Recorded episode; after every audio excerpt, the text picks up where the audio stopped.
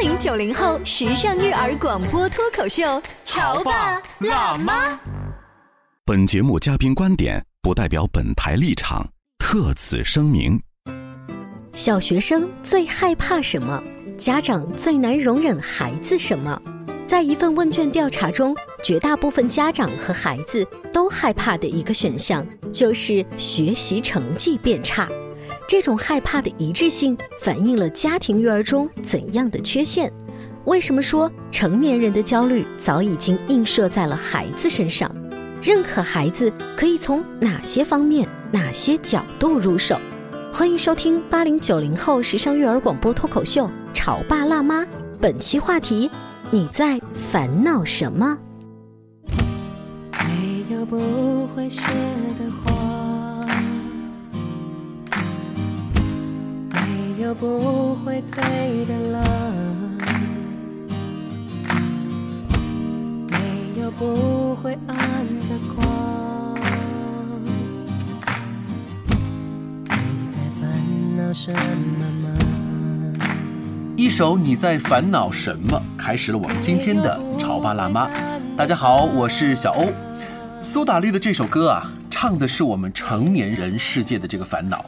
我注意到有人在这首歌的评论区写下了这么一句话，他说：“从高二到大三，这首歌曲陪伴了他走过了无数个大大小小的坎坷。我们成人世界有成人世界的一些方法能够疗愈。”那今天呢，我们聊的这个坎坷、痛苦，或者是是烦恼呢，其实不是成年人的，而是我们这些成年人的孩子们的。有请本期节目的嘉宾，国际高级注册心理咨询师、国家高级家庭教育指导师穆寒老师。大家好，穆寒老师，我们刚才那首歌曲一听，从旋律到它的每一句歌词啊，都特别的疗愈人。他想告诉你的是，其实很多事情。不需要我们去烦恼，我们去认真的面对。有的时候呢，你也可以选择的是忽略的面对。对。可是我们的小朋友，他们的这种烦恼，或者是他们的这种痛苦，又该怎么办呢？前段时间呢，我正好有机会跟一群十岁左右的小朋友们交流。我说：“你们心目当中最害怕的是什么呀？”嗯。第一轮呢，孩子们纷纷说的是昆虫、动物，我就提醒孩子们，我说其实，呃，我们问的不是动物，我说的是什么？不只局限于动物。对，我说宇宙万事万物，只要符合你标准，内心深处最害怕的，你就说出来。嗯嗯。然后他们想了想说，哦，那我明白了。你知道吗？在这种呃无记名的问卷调查当中，给了我一个非常吃惊的答案。他们都说十几个孩子，嗯，每人一票。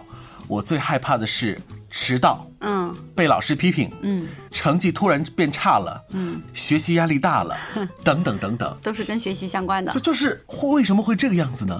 我回想起我小时候，可能最害怕的东西应该不是学习，很可能是那种看不见摸不着的鬼鬼怪怪呀之类的东西。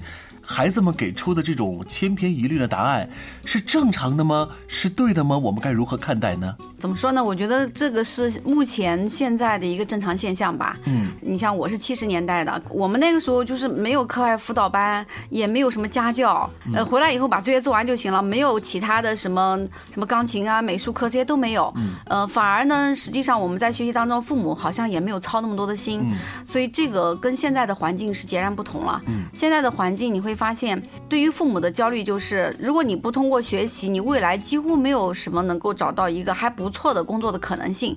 但是你看，我是生活在七十年代的，我们那个年代，我记得还有什么接班啊，孩子能接父亲的工作继续上班，还有做生意呀，还有很多机遇。他其实呃，应该说社会容纳他的可能性更大。即便你没有学历，呃，你自己做生意，或者说你接爸爸的一个班，接妈妈的一个班，你也是可以的。可是现在。对于家长来说，他们是孩子的环境。那么，尤其是小学生嘛，如果你要是去问初中和高中生可能你得到的答案还会有所不同一些。嗯嗯，但是小学生他是在处在特别渴望被重要的人物认可的一个阶段。嗯，所以你看他，嗯、所有所说的都是这些重要人物所在乎的部分。呃，老师的批评，对呃，家长的批评，对，呃，包括的自己呢，就是他成绩不好，可能会得到一种什么样的？对，比如在同学当中对他的看法，嗯对吧？那我们就反观，就是孩子们一定是在某种环境的影响下，嗯所以他形成了这样的一个聚焦。是对吧呃，如果说刚才啊，呃我说的那个问题是一种个例的话呢，嗯，我手上呢有一份问卷调查，是来自三千名学生，这个调查结果跟我也差不多，嗯，小学生们最害怕的有三件事情，嗯，排名第一个、最大覆盖率的是什么呢？就是成绩差，刚才很像吧？是的。第二件事情，小学生最害怕的是被老师批评，嗯，第三件事情呢是好朋友不理我，嗯，然后我们反观一下，看看就是在家长心目当中也做了个调查，嗯，就是家长认为最难以容忍的、最害怕孩子的事情是什么？第一件事情，对学习没兴趣，嗯，第二件事情，沉迷游戏，嗯。第三件事情是什么呢？是学习成绩下降，嗯，所以啊，家长关注的三件事儿，全部是孩子害怕的第一件和第二件事儿。对，而，只有呢百分之十八左右的家长会说，我的孩子如果没有一些好的社交能力，嗯，这个我很关注，但占的比例不是特别高。是的，而且也有可能这些比例小的家长是几个原因，一方面也有可能他的孩子成绩还是不错的，所以他不用那么的担心；还有一方面就是有些家长他也会掩饰，啊、其实他是很担心孩子的成绩，但是他有时候会说，其实我们不在乎的，所以可能这个比例真正在乎孩子没有朋友的比例可能还要更小一些。嗯，呃，那我们再讲回来，就是说，呃，尤其十二岁之前的小学生们，他们是非常渴望这个重要他人的认可以及环境对他的认可。为什么这个阶段的孩子他渴望外在对他的认可呢？因为我们人类建立自信的第一步骤是透由外在对我的反馈，我来形成对自己的人设认可啊、所以他才渴望的去要。但是你想，他的这些外在重要他人是不是老师啊、家长啊，不就这些人吗？对吧？还有呃同学。那么这三方面的人，其实他们共同关注的最重要的事情都是学习。嗯嗯，那么为什么共同关注？我刚才讲了，因为整个大环境它所给予孩子们在其他方面的一个工作可能性，对吧？未来的发展可能性太小了。所以说，我们这些成年人的焦虑已经是映射到了孩子的身上。是的，比如说我们那个时候我们上学，本身学校也不怎么排名，而且家长也很少每次考试都盯着问，对吧？平时做作业也都是基本上看自己。但是你看现在的孩子不是，他每天都是被严控之下的。嗯比如说我记得那个时候我们的老师，你还记得吗？很少老师经常跟家长反馈很多事情，甚至于我上了很多年，我爸妈都不知道老师是谁。呃，我们那个时候一个学期会有一次家长会。会在期中考试的时候，对对对啊会见一个面，然后排名呢，呃，通常来说是在期中考试的时候会有一个排名，对老师会说一些语重心长的话。那段时间，那一个礼拜，的确是我们难熬的一个礼拜时间。对对对你在家长面前会表现的尽可能的乖一，些啊，对对对。但是现在我不说了吗？这个整个大环境现在，所以前段时间听几个好朋友在聊天说，他儿子跟他说了一个叫做什么内卷外卷的现象，儿子跟大人说的因，为他儿子上大学了嘛，哦他就说他妈妈，你知道什么叫内卷，什么叫外卷吗？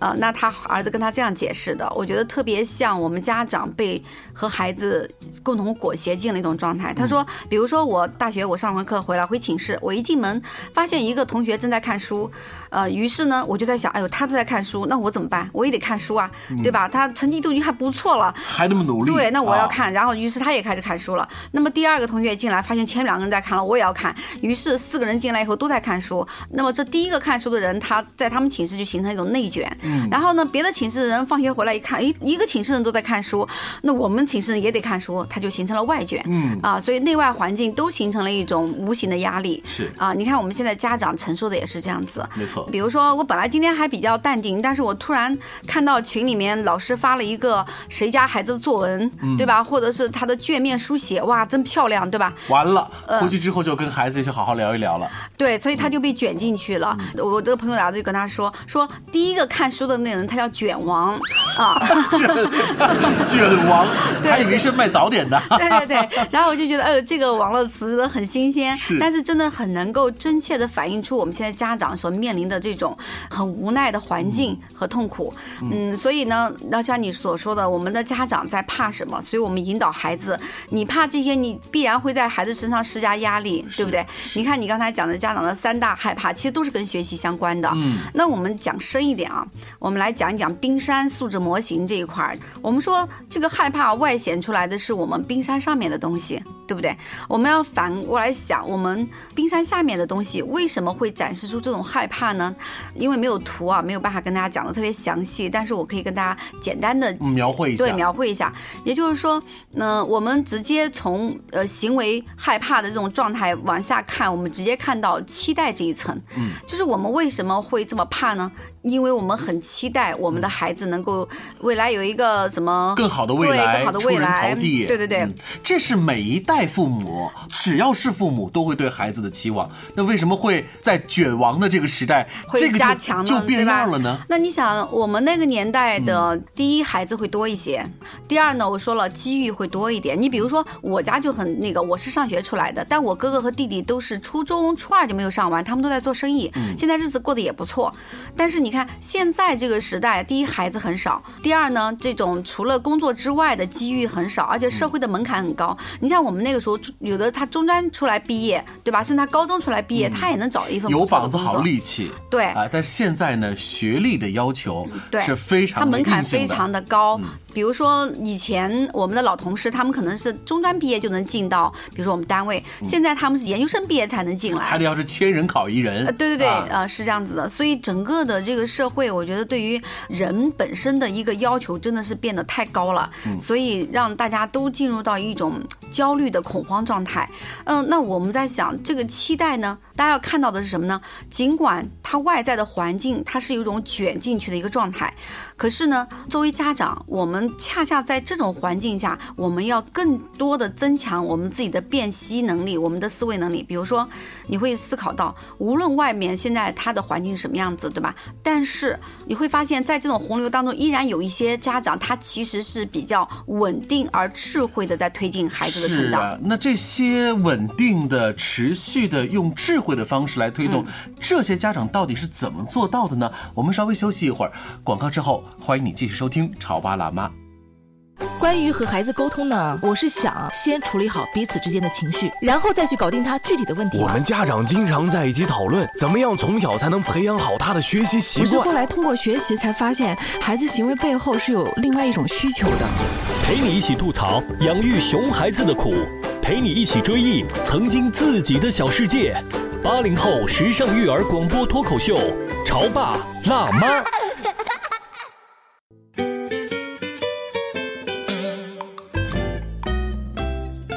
欢迎大家继续收听《潮爸辣妈》。本期我们在节目当中关注到的是我们的孩子。嗯，呃，有了一项调查发现呢，现在的小学生他们最害怕的事情。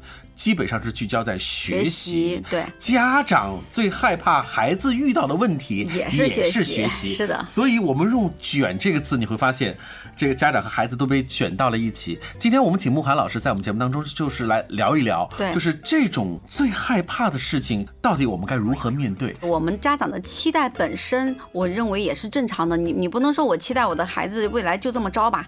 但是我们要思考的是，我们期待的这个本身，第一，我们要下多少的力在里面；还有，我们期待孩子未来能有一个幸福的人生，你要去思考他怎么样过，他才能够幸福呢？嗯，对吧？嗯、那我在节目当中应该是不止一次的讲过，我说我对我孩子的期待是这样的，我期待，我希望他能够成为他自己觉得最好的那个自己。嗯，这个标准不是由我定的，他觉得他很好，我就认可他。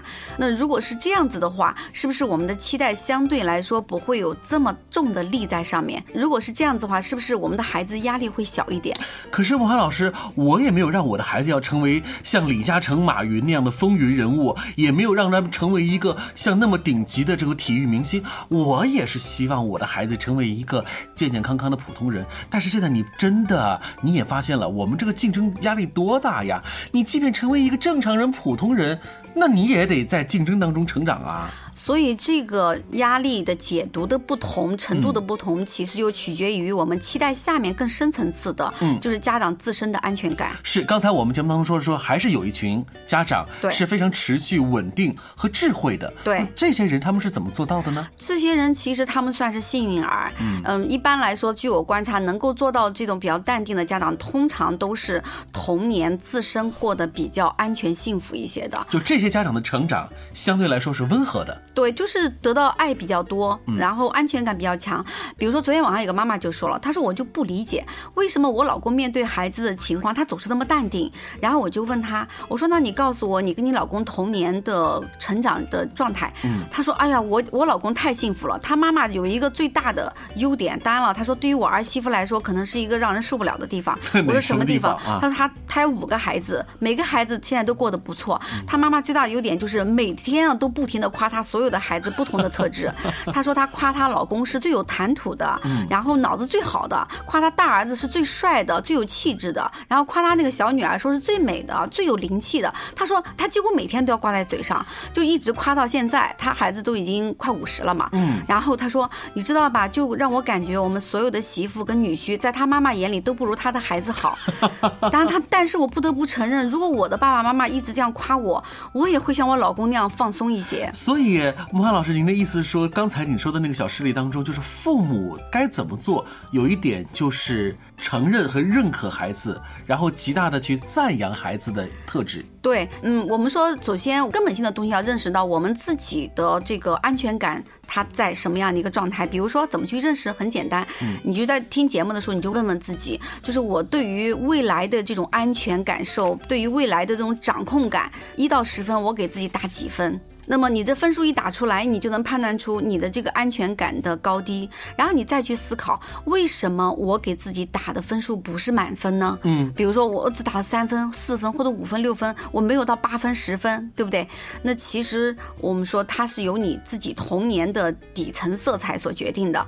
那如果是童年给我带来了一种不安全感，那我又不能回到童年去重新弥补它呀，那怎么办呢？那也就是我们在很多学习当中跟大家提到的，就是你要学会自己开始给自己安全感，自己要给自己一种爱自己的状态。那在这里就介绍一个小的方法，大家可以尝试一下。好，我们听一下。嗯，比如说你今天听完节目，你回家呢，你拿张白纸，你呢就写上你自己的特点。我们这个成年人，哎对我自己自身的特点，哎，对我真的，比如说我是一个善于学习的，对吧？我是一个有耐心的，就是好的特点喽，呃，好坏都可以写。都可以写。对你至少写十条啊！你写了十几条以后呢，你对于好的你先放在那，你对于你认为不好的，你可以转化它。比如说，我是一个脾气大的，你给它改为我是一个有力量的、敢于表达的那我是一个急性子的，啊，那就是我是一个雷厉风行的，我有效率的，嗯啊，类似这样。比如说我是一个慢性子，那我是一个有耐力的、有韧性的、有意志力的，就是你给它转化成，也转化成积极的。用正面用语对来面对自己的负面特性。对，然后呢，你把这全部转化完以后，你对着这张白纸，你做一个深呼吸，对吧？然后你就非常真诚的读一个，比如说我是慕寒，我知道我是一个有力量的人，我是一个善于学习的人，啊、我全然的接纳这样的自己，并且爱自己，认可自己。你每一句话都这样读，哇，这好有仪式感啊！对，呃，然后就等于干什么呢？就是我们童年的时候，我们是没有力量去爱自己的，因为太小了嘛。但是你现在发现，原来你有这么多的特质，比如说我是能赚钱的，我是这个健康的，你会发现原来你有这么多的资源可以爱自己呀。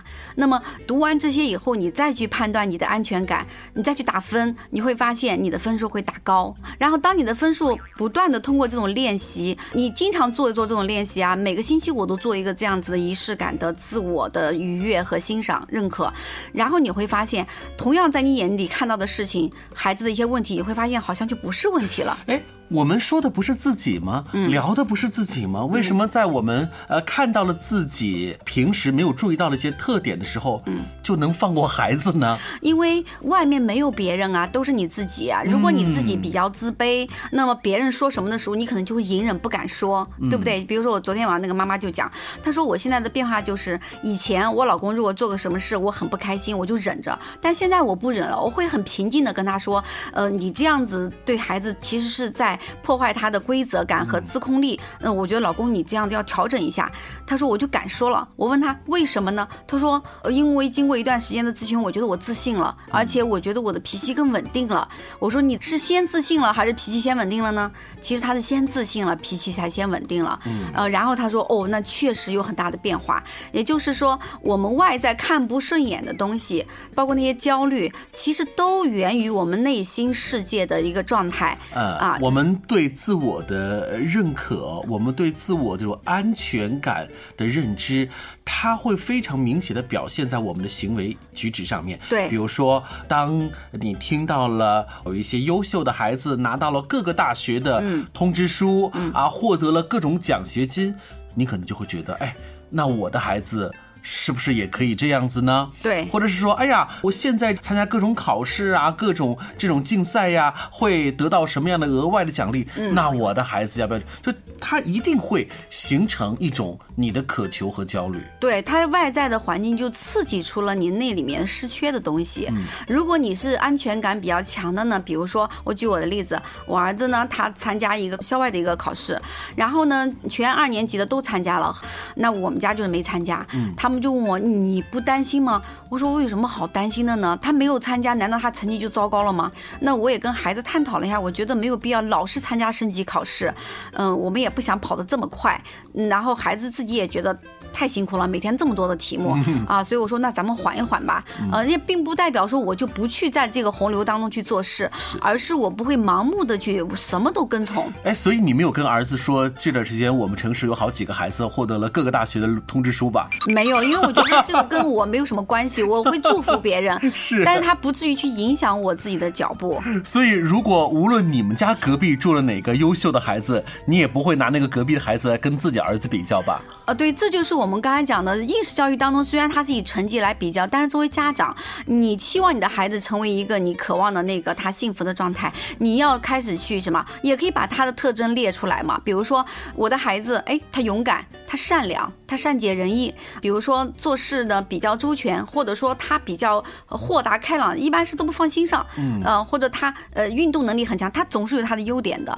那么就像我们刚才讲那个案例当中那个妈妈一样，即便那个妈妈养出来的孩子都已经快五十了嘛，那也是那个年代了，对不对？你看他依然可以一直欣赏他的孩子，而且事实证明他五个孩子过得都很好。所以，呃，欣赏孩子导致的结果不仅仅是这个父母本身是一种很好的幸福的体验，嗯，那么这个被温柔以待的孩子，这五十年的这个成长轨迹也是觉得很不错的。对，因为她老公就说，无论遇到什么事情，我都觉得我一定可以的，因为我是这么的优秀啊。呃，也是一种认可。对他曾经被自己家里头权威认可，对，由而认可了自己。，对，所以我们说他十二岁之前本身就是一个强烈的对外吸收能量的状态，就要吸好的能量给自己。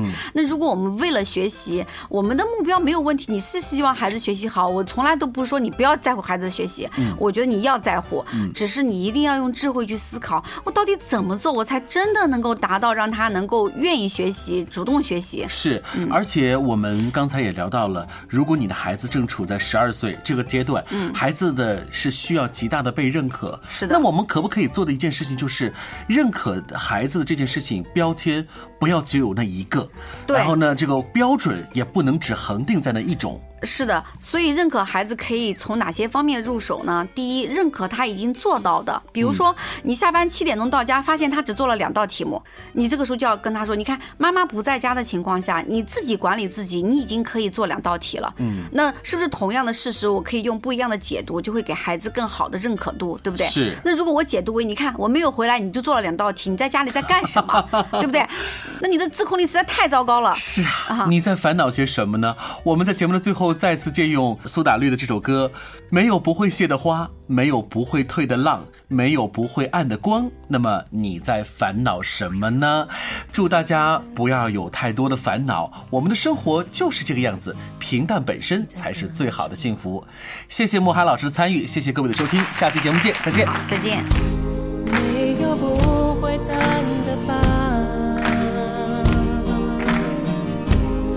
没有不会好的伤，没有不会停下来的绝望。你在犹豫什么？